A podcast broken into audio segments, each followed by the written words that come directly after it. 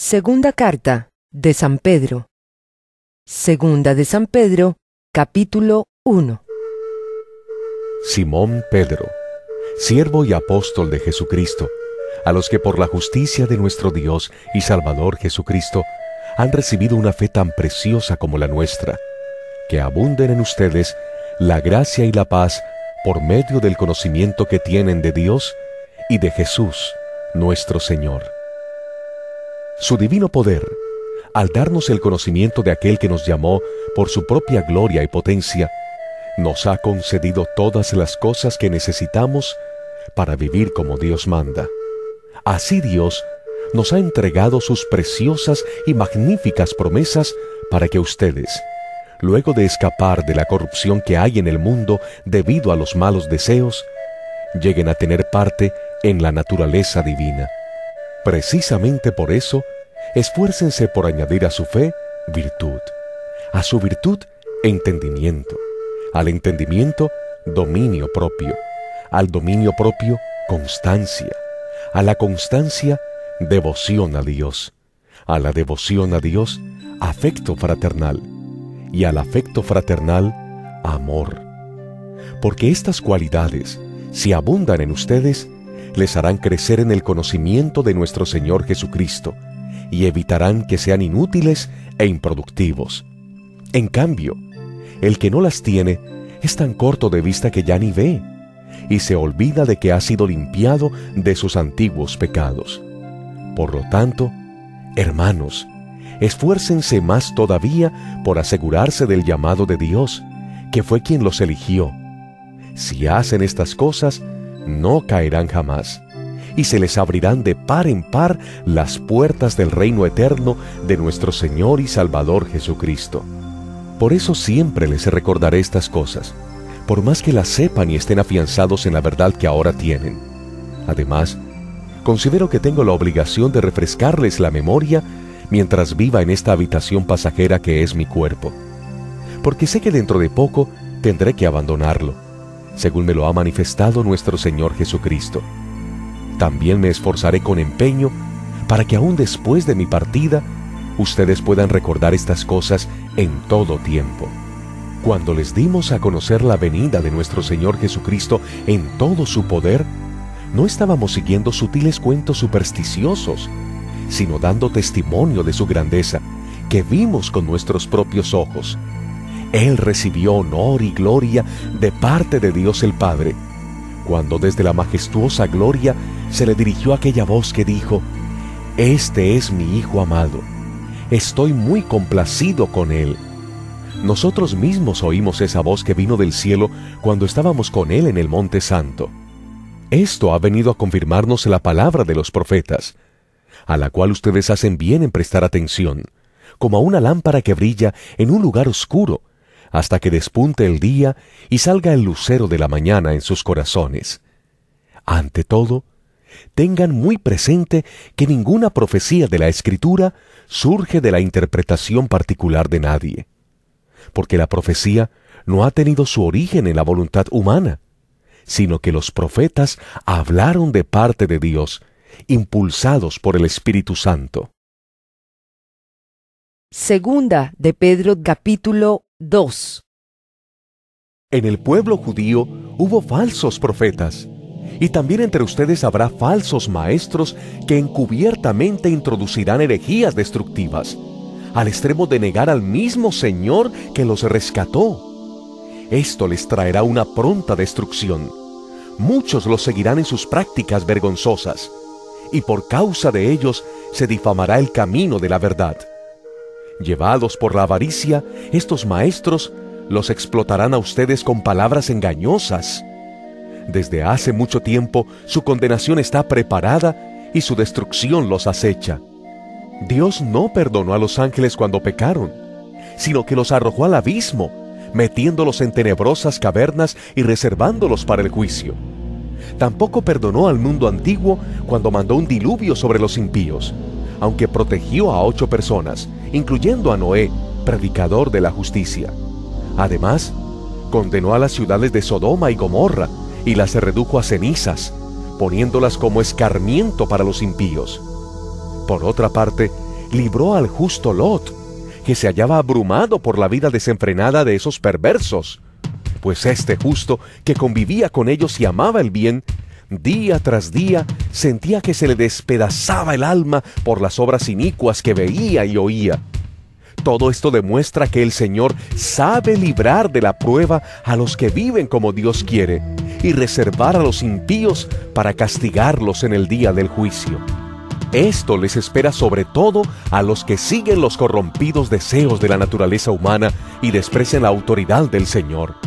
Atrevidos y arrogantes que son, no tienen reparo en insultar a los seres celestiales, mientras que los ángeles, a pesar de superarlos en fuerza y en poder, no pronuncian contra tales seres ninguna acusación insultante en la presencia del Señor. Pero aquellos blasfeman en asuntos que no entienden. Como animales irracionales, seguían únicamente por el instinto y nacieron para ser atrapados y degollados. Lo mismo que esos animales perecerán también en su corrupción y recibirán el justo pago por sus injusticias. Su concepto de placer es entregarse a las pasiones desenfrenadas en pleno día son manchas y suciedad que gozan de sus placeres mientras los acompañan a ustedes en sus comidas. Tienen los ojos llenos de adulterio y son insaciables en el pecar. Seducen a las personas inconstantes. Son expertos en la avaricia, hijos de maldición. Han abandonado el camino recto y se han extraviado para seguir la senda de Balán, hijo de Bosor, a quien le encantaba el salario de la injusticia. Pero fue reprendido por su maldad su burra, una muda bestia de carga, habló con voz humana y refrenó la locura del profeta. Estos individuos son fuentes sin agua, niebla empujada por la tormenta, para quienes está reservada la más densa oscuridad. Pronunciando discursos arrogantes y sin sentido, seducen con los instintos naturales desenfrenados a quienes apenas comienzan a apartarse de los que viven en el error les prometen libertad cuando ellos mismos son esclavos de la corrupción, ya que cada uno es esclavo de aquello que lo ha dominado. Si habiendo escapado de la contaminación del mundo por haber conocido a nuestro Señor y Salvador Jesucristo, vuelven a enredarse en ella y son vencidos, terminan en peores condiciones que al principio. Más les hubiera valido no conocer el camino de la justicia, que abandonarlo después de haber conocido el santo mandamiento que se les dio. En su caso, ha sucedido lo que acertadamente afirman estos proverbios. El perro vuelve a su vómito y la puerca lavada a revolcarse en el lodo. Segunda de Pedro capítulo 3 Queridos hermanos, esta es ya la segunda carta que les escribo. En las dos he procurado refrescarles la memoria para que con una mente íntegra recuerden las palabras que los santos profetas pronunciaron en el pasado y el mandamiento que dio nuestro Señor y Salvador por medio de los apóstoles. Ante todo, deben saber que en los últimos días vendrá gente burlona que, siguiendo sus malos deseos, se mofará. ¿Qué hubo de esa promesa de su venida? Nuestros padres murieron y nada ha cambiado desde el principio de la creación. Pero intencionalmente olvidan que desde tiempos antiguos, por la palabra de Dios, existía el cielo y también la tierra, que surgió del agua y mediante el agua. Por la palabra y el agua, el mundo de aquel entonces pereció inundado. Y ahora, por esa misma palabra, el cielo y la tierra están guardados para el fuego, reservados para el día del juicio y de la destrucción de los impíos. Pero no olviden, queridos hermanos, que para el Señor un día es como mil años, y mil años como un día. El Señor no tarda en cumplir su promesa, según entienden algunos la tardanza. Más bien, Él tiene paciencia con ustedes, porque no quiere que nadie perezca, sino que todos se arrepientan pero el día del Señor vendrá como un ladrón. En aquel día los cielos desaparecerán con un estruendo espantoso. Los elementos serán destruidos por el fuego y la tierra, con todo lo que hay en ella, será quemada. Ya que todo será destruido de esa manera, ¿no deberían vivir ustedes como Dios manda, siguiendo una conducta intachable y esperando ansiosamente la venida del día de Dios? Ese día, los cielos serán destruidos por el fuego, y los elementos se derretirán con el calor de las llamas. Pero según su promesa, esperamos un cielo nuevo y una tierra nueva en los que habite la justicia.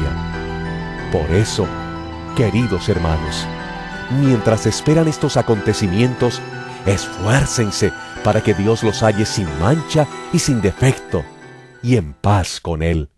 Tengan presente que la paciencia de nuestro Señor significa salvación, tal como les escribió también nuestro querido hermano Pablo, con la sabiduría que Dios le dio. En todas sus cartas se refiere a estos mismos temas. Hay en ellas algunos puntos difíciles de entender, que los ignorantes e inconstantes tergiversan, como lo hacen también con las demás escrituras, para su propia perdición. Así que ustedes, queridos hermanos, puesto que ya saben esto de antemano, manténganse alerta, no sea que, arrastrados por el error de esos libertinos, pierdan la estabilidad y caigan. Más bien, crezcan en la gracia y en el conocimiento de nuestro Señor y Salvador Jesucristo. A Él sea la gloria ahora y para siempre. Amén.